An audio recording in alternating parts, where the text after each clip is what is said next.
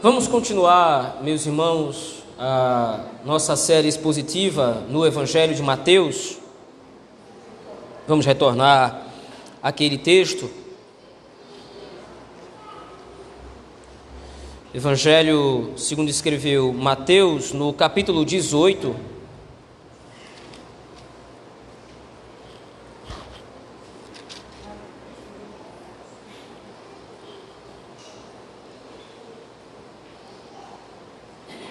Evangelho, segundo escreveu Mateus, capítulo 18, versículos de 6 a 9.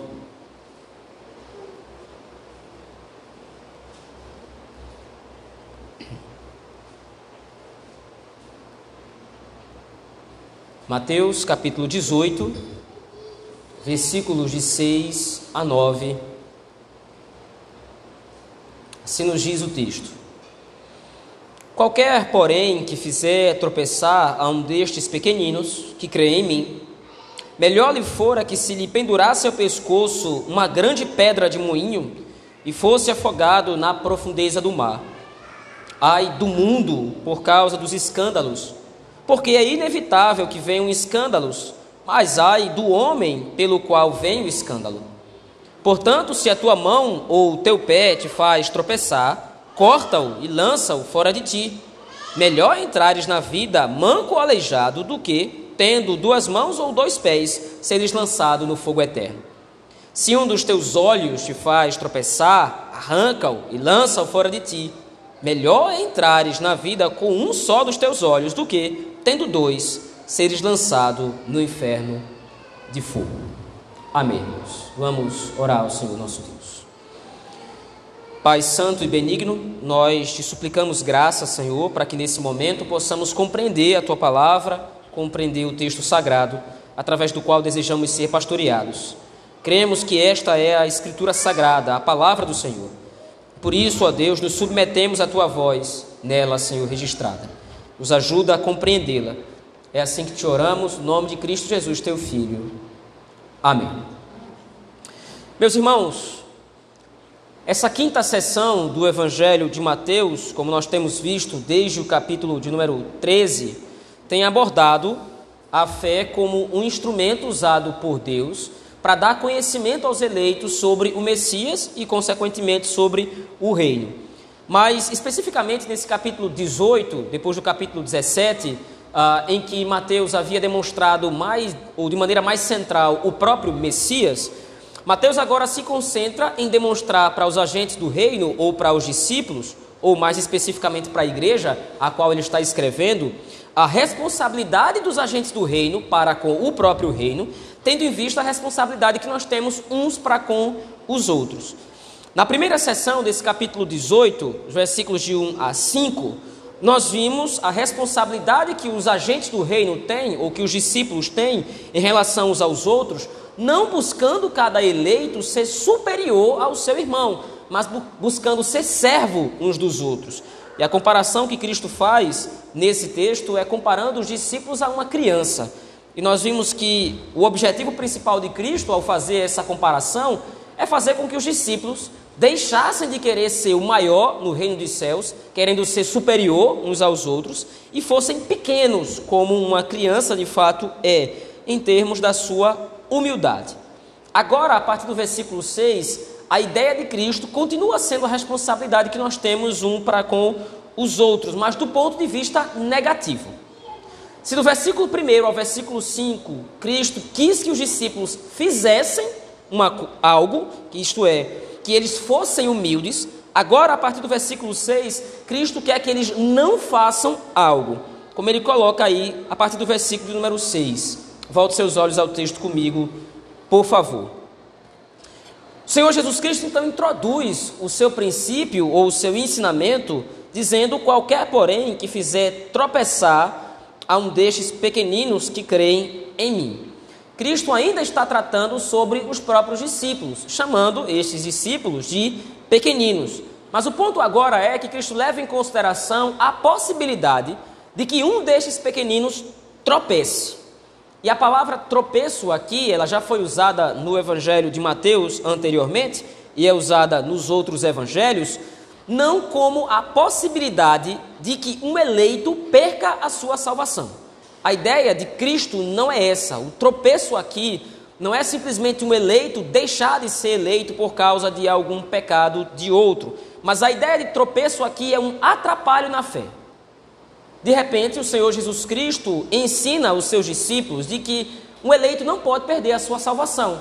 Mas é possível que ao longo da sua caminhada, por algum motivo, motivo que ele vai especificar mais à frente, algum desses pequeninos que ele chama, ou algum desses eleitos, possa se ver atrapalhado de continuar a sua caminhada na fé. Se nós levarmos em consideração o contexto maior desse capítulo 18, nós vamos entender melhor o que Cristo quer dizer aqui com tropeço. Se você, por exemplo, for até o versículo número 15, nós vamos ver ele mais especificamente futuramente, mas se você for até o versículo 15, o Senhor Jesus Cristo chega ao centro do seu ensinamento aqui. Veja aí o texto, por favor. Se teu irmão pecar contra ti, vai arguí-lo entre ti e ele só. Nessa sessão, o Senhor Jesus Cristo vai tratar dos pecados cometidos que afetam diretamente outro irmão. Ah, na sua versão, na sua Bíblia, provavelmente a palavra ou a expressão contra ti, ela aparece entre colchetes, sugerindo que essa expressão especificamente ela estava apenas em alguns manuscritos. A ideia aqui é de que o copista, de repente, acrescentou essa expressão no texto a fim de explicar melhor o que é que Cristo estava querendo dizer aqui. Provavelmente, então, todo o contexto do capítulo 18 se refere, como havia dito antes, à responsabilidade que um cristão tem com relação a outro. E nessa seção específica, do versículo 6 a 9, o tropeço que fala Cristo pode ser um pecado que eu cometa na minha vida particular, mas que de repente pode interferir na vida do meu irmão. O ponto em questão é que, como Cristo está chamando a atenção, o evangelho do reino dos céus é, especifica também o meu dever para com meu irmão. E esse meu dever para com meu irmão também inclui o testemunho do evangelho que eu tenho que dar diante dele. É possível, então, que um dos meus pecados, ou que ao longo da minha vida, eu cometa pecados contra o Senhor, dando mau testemunho do Evangelho. Não se trata apenas de uma fraqueza pessoal. Não se trata apenas de algum tipo de corrupção do coração. Cristo já havia tratado isso anteriormente. Por exemplo, do capítulo 5 ao capítulo 7, no grande sermão da montanha, Cristo havia tratado da questão do pecado como uma possibilidade ou como, por exemplo, uma corrupção pessoal do coração de alguém. Mas agora Cristo trata essa mesma questão de um ponto de vista mais amplo. O pecado não é somente algo que eu cometo contra Deus, tendo em vista afetar o testemunho do Evangelho diante de mim e Deus apenas. É possível que eu cometa alguma transgressão é possível que eu cometa algum pecado ao longo da minha vida e esse pecado interfira diretamente no testemunho do Evangelho, causando inclusive tropeço ao meu irmão. Nós temos enfatizado aqui, por exemplo, na série expositiva paralela que nós temos feito na carta de 1 João, que nós, como igreja do Senhor, como corpo de Cristo, nós estamos diretamente ligados uns aos outros. Nós temos comunhão com Deus em Cristo, e essa comunhão é uma comunhão que não pode ser desfeita ou interrompida. O que significa que, quando a igreja do Senhor, através dos seus indivíduos particulares, caminha bem, isto é, quando todos nós, individualmente, estamos preocupados em obedecer aos mandamentos do Senhor, nós estamos contribuindo diretamente para a saúde da igreja. Mas o contrário disso também é verdade. Quando nós negligenciamos uma vida de obediência ao Senhor, quando nós nos entregamos ou cedemos a algum tipo de pecado particular, é possível que esse pecado, de alguma forma, interfira na saúde da igreja. Naturalmente, veja, isso aqui é um ponto muito sensível e nós precisamos entender isso. Não é que Deus agora vai julgar toda a igreja por causa do pecado de uma única pessoa. Isso seria estranho à luz da Escritura, porque nós vemos, à luz do livro de Ezequiel e à luz do, do livro dos profetas, sobretudo no livro de Moisés, nos primeiros cinco livros da Escritura, nós vemos que o Senhor Deus ele é muito justo. Se alguém peca contra o Senhor, é essa pessoa que vai ter que comparecer ao tribunal, é essa pessoa que vai comparecer diante do julgamento. Porém, ainda que os pecados sejam tratados de maneira particular, o que o texto coloca, o que o texto do Evangelho coloca agora é que, como agente do reino, eu estou sempre testemunhando do reino de Deus e do Evangelho. Eu não posso me furtar ou eu não posso interromper o testemunho que eu estou prestando sobre Cristo, ou sobre o reino, ou sobre a obra da salvação, ou sobre o Evangelho. Então, se continuamente na minha vida eu estou prestando esse testemunho, a falha desse testemunho pode comprometer toda a pregação do Evangelho, professada e publicada pela Igreja do Senhor. É preciso entender, meus irmãos, que a nossa vida em santidade diante do Senhor não tem a ver somente com nós mesmos. A nossa vida de obediência ao Senhor fala profundamente sobre a obra da salvação que ele realizou na vida da sua igreja de um modo geral. E agora então, Cristo tece uma advertência para os discípulos: olha, se alguém fizer, qualquer porém que fizer tropeçar a uns destes pequeninos que creem em mim, melhor lhe fora que se lhe pendurasse ao pescoço uma grande pedra de moinho e fosse afogado na profundeza do mar. E aí no versículo 7 ele continua explicando: Ai do mundo, por causa dos escândalos. A palavra escândalo, no texto do Novo Testamento, ela tem muito a ver com publicidade, mas é um mal público. E aí Cristo diz: olha, é inevitável, ele vai continuar dizendo no versículo 7, é inevitável que venham os escândalos. É inevitável que haja no mundo pecados graves sendo cometidos. É inevitável que hajam no mundo, e veja, Cristo não está falando dos ímpios aqui. Ele não está falando do mundo lá fora, em termos dos pecados cometidos pelos ímpios lá fora. Ele está falando agora para os discípulos. E aí Cristo está dizendo: olha, é inevitável que aconteçam circunstâncias em que pecados privados se tornem públicos. É inevitável que de repente, ao longo da jornada cristã, a igreja do Senhor se veja afetada por algum tipo de escândalo. Mas o Senhor Jesus Cristo diz: Ai do homem pelo qual vem o escândalo. E aí, a partir do versículo 8, agora, ele vai retomar um princípio que ele já havia feito no capítulo 5, que é o princípio do exagero, é o princípio da hipérbole. Como ele diz aí: olha, se a tua mão ou o teu pé te faz tropeçar, é melhor você arrancar a mão, melhor você lançar a mão ou o pé fora. Melhor você chegar aleijado no céu do que você chegar inteiro no inferno. Se o teu olho te faz tropeçar, é melhor você arrancar seu olho.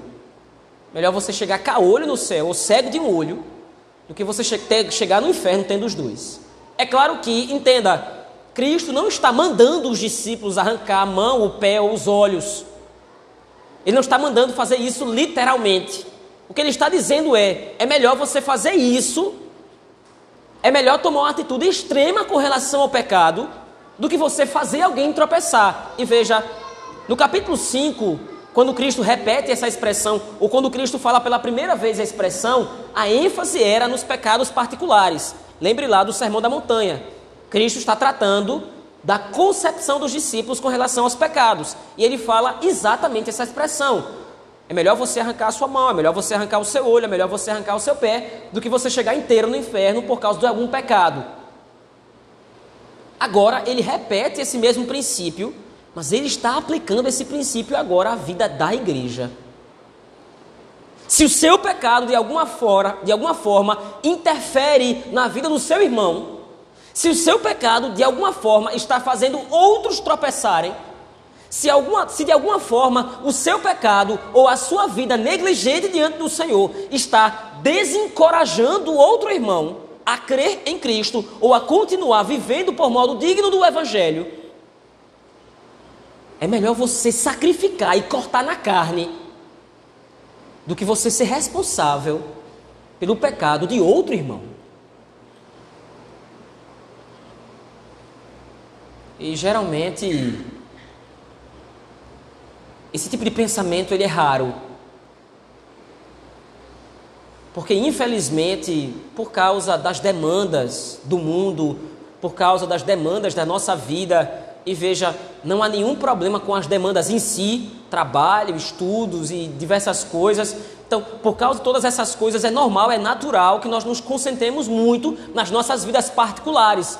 Mas o ponto é que o mau costume do mundo muitas vezes nos faz tornar para nós mesmos e nós só conseguimos enxergar nós.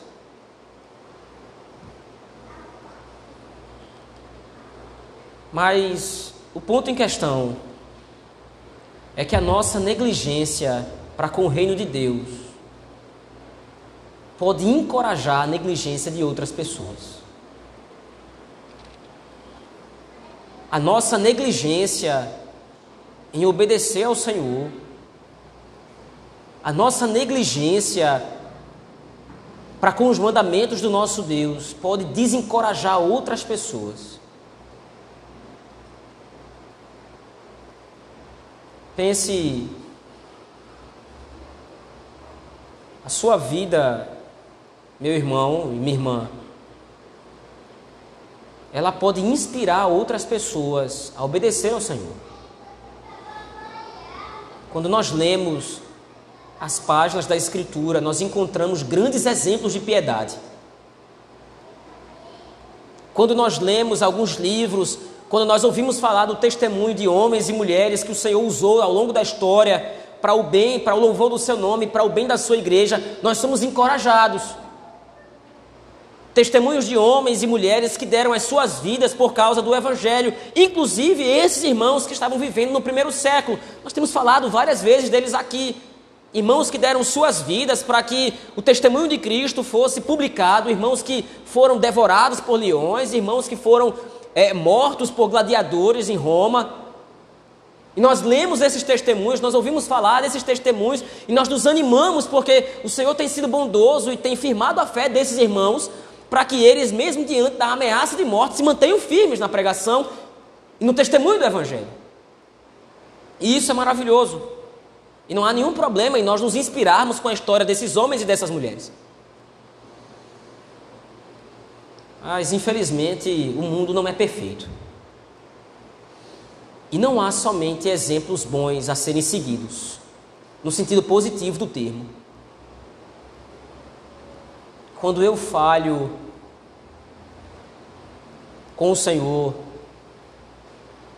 quando eu negligencio os meus mandamentos, os meus deveres para com o Senhor nosso Deus, eu posso estar de repente encorajando outra pessoa a também negligenciar. Quando eu sou negligente para com o culto ao Senhor, quando eu sou negligente para com a reunião solene, achando que o culto ao Senhor ele é opcional, achando que o culto ao Senhor, achando que o comparecimento aos trabalhos da igreja, aos trabalhos da casa do Senhor, quando eu negligencio essas coisas, eu estou encorajando outras pessoas a fazerem o mesmo. Quando eu esfrio na fé, quando por causa de algum pecado eu falho com o Senhor, eu posso estar contribuindo para que o meu irmão tropece. Naturalmente, lembre, nós não podemos responsabilizar outras pessoas por causa dos nossos pecados. Nós não podemos culpar outras pessoas por causa da nossa negligência. Como já disse, o pecado vai cair sobre a pessoa daquele que o cometeu. O Senhor não é injusto. Mas eu posso contribuir com isso. Melhor, o Senhor Jesus Cristo aqui, ele é radical ao extremo. É melhor eu pendurar uma grande pedra de moinho. Essa pedra, de fato, a pedra de moinho era uma pedra usada sobre uma outra pedra ainda maior como base para moer o trigo. ou para moer os grãos. E geralmente para carregar essa pedra eram necessários três ou quatro homens fortes para carregar essa pedra de um lugar para outro, para montar o moinho, a moenda inteira. Aí Cristo diz: é melhor você pegar essa pedra, amarrar o pescoço e se lançar no mar. É melhor que realmente você se mate do que você fazer outro pequenino, outro irmão tropeçar. Se eu não entendo essa verdade, é melhor que eu seja mutilado. E infelizmente essa é uma verdade para a qual muitas vezes nós não estamos afeitos. A possibilidade de que no dia do juízo eu compareça diante do Senhor e eu precise me explicar para o Senhor por que, que através da minha negligência eu fiz outro irmão tropeçar. Pecado será do irmão, o pecado será daquela pessoa, mas eu serei responsável direto por causa daquele esfriamento. é preciso que nós repensemos a nossa relação como irmãos. É claro que no centro, entenda bem isso, no centro da minha devoção ao Senhor, precisa estar o desejo de amar a Deus e a Deus acima de todas as coisas. Por que é que eu obedeço aos mandamentos do Senhor? Por que é que eu obedeço o Senhor nosso Deus? Por que é que eu amo ao Senhor? Por que é que eu quero servi-lo? Porque Ele me salvou, Ele me redimiu, Ele é o centro da minha vida, então eu devo viver para a glória dEle. Isso é inequívoco, isso é claro.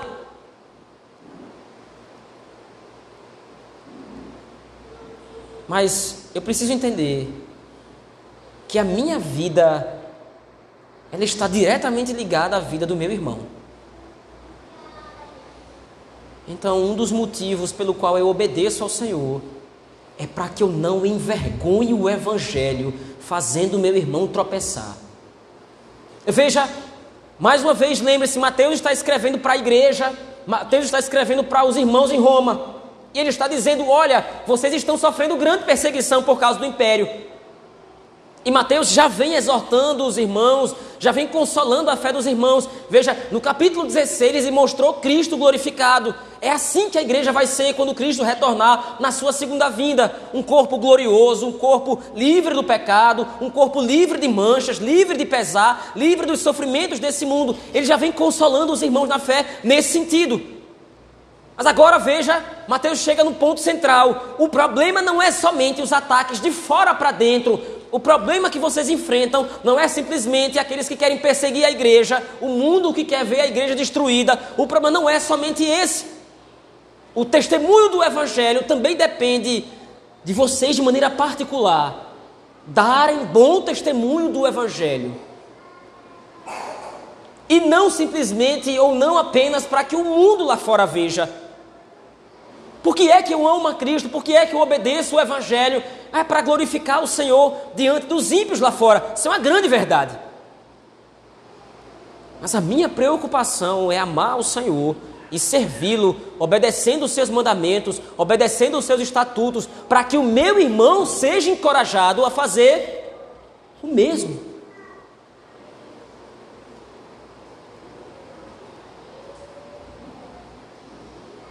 Preciso lembrar.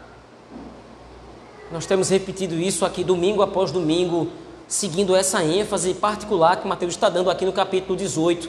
É preciso que nós nos lembremos mais uma vez que absolutamente nenhum cristão chega ao céu sozinho. Eu posso ser uma ferramenta do Senhor, a fim de ajudar o meu irmão eu posso ser um instrumento do Espírito que vai encorajar o meu irmão, e eu posso conversar com meu irmão, eu posso orar pelo meu irmão, eu posso exortá-lo, eu posso alegrá-lo, eu devo fazer essas coisas. Eu devo instigá-lo a continuar vivendo e batalhando em prol do Evangelho. Mas eu posso ser uma enorme pedra de tropeço na vida do meu irmão. Eu posso ser, eu posso contribuir para a frieza espiritual do meu irmão. E o que é que eu preciso fazer para isso acontecer? Basta que eu negligencie as minhas responsabilidades para com o Evangelho.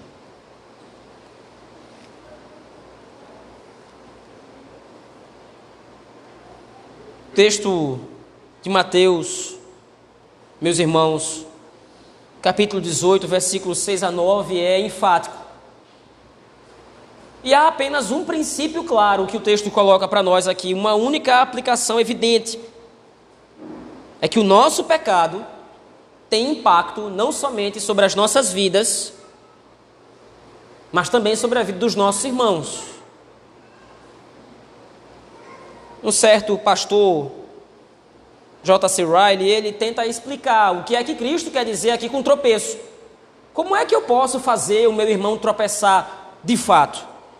E ele diz: Nós colocamos pedras de tropeço, ou nós escandalizamos os nossos irmãos, sempre que nós fazemos qualquer coisa a fim de impedir que o meu irmão se aproxime de Cristo.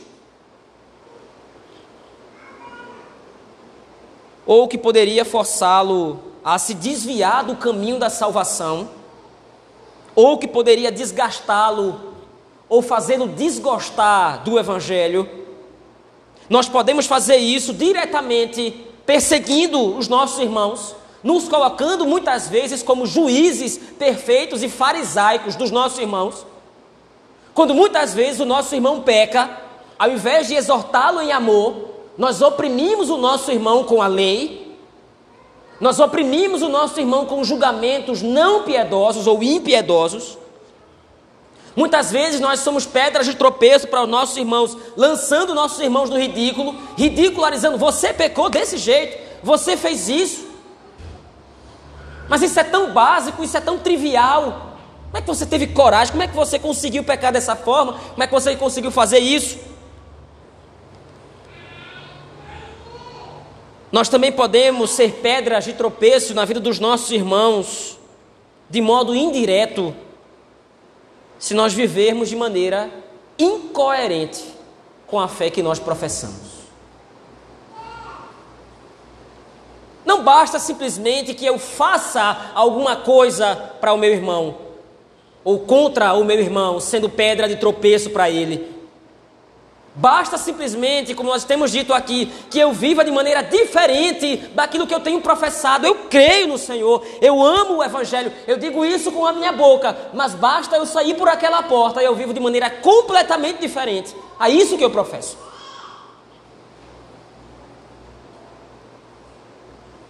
Servir ao Senhor é uma questão de fé. Amar o irmão também. Obedecer aos mandamentos do Senhor é uma questão de fé. Ter cuidado com a vida do meu irmão também. Dar glória a Deus através de tudo que eu faço no meu trabalho, na minha escola, na minha faculdade, não interessa. Dar glória ao Senhor através de tudo que eu faço é uma questão de fé. Mas ter a responsabilidade de não manchar o testemunho do Evangelho, tendo em vista o meu irmão, também. Eu posso ser um grande praticante do Evangelho, mas se eu negligencio o cuidado para com meu irmão, isso não é nada. Eu posso da boca para fora obedecer ou dizer obedecer todos os mandamentos do Senhor, mas se eu não faço isso também pensando em fortalecer o meu irmão, em ajudar o meu irmão na fé, isso não significa absolutamente nada. Os fariseus eram grandes praticantes da lei, mas eram homens terrivelmente egoístas, de pensamento pequeno e pobre com relação ao reino. Eram homens vistos como muito piedosos, mas cruéis para com seus irmãos, porque não sentiam amor uns pelos outros, ao ponto de dar bom testemunho do reino e do evangelho.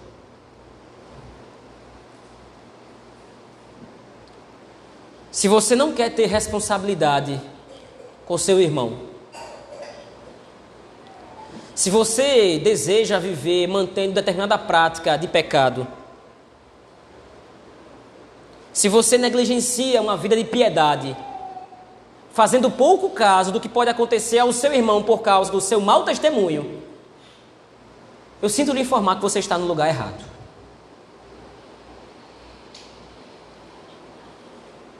E no final dos dias, todos nós compareceremos diante do Senhor em juízo. Não mais para sermos salvos ou não. Cristo já nos livrou desse juízo, Cristo já nos livrou da sentença de morte.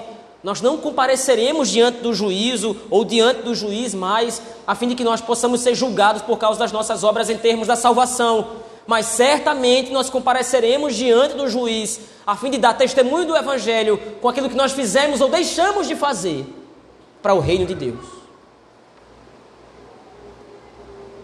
Tenha cuidado, para que no dia, do juízo você não seja surpreendido com uma falta, não que você tenha cometido contra si mesmo, mas que de repente você não tenha cometido contra seu irmão.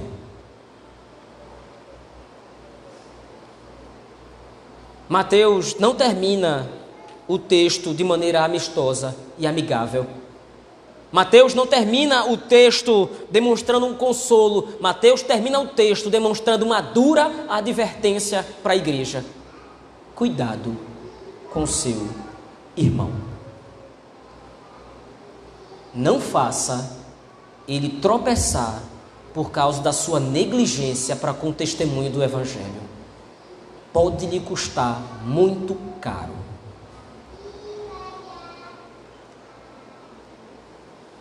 Eu quero concluir aqui, meus irmãos. A nossa vida é um testemunho vivo do Evangelho e você não tem como fugir disso. Você está testemunhando do Evangelho agora você está pregando sobre o reino, você está testificando de Cristo aonde quer que você vá. Isso é inevitável. Agora, o ponto é que você pode estar dando um testemunho verdadeiro, um testemunho autêntico do Evangelho, que inclusive está sendo usado pelo Espírito como encorajador para outros irmãos. Ou você pode estar mentindo sobre o Evangelho e enganando outro irmão, fazendo ele tropeçar. Que nós tenhamos cuidado para que nós não mintamos sobre o Senhor e sobre a sua graça. Que nós tomemos cuidado com a nossa vida, a fim de não sermos pedras de tropeço, mas assim a fim de sermos colunas da verdade ajudando-nos uns aos outros a dar glória a Deus. Vamos orar ao Senhor, meus irmãos.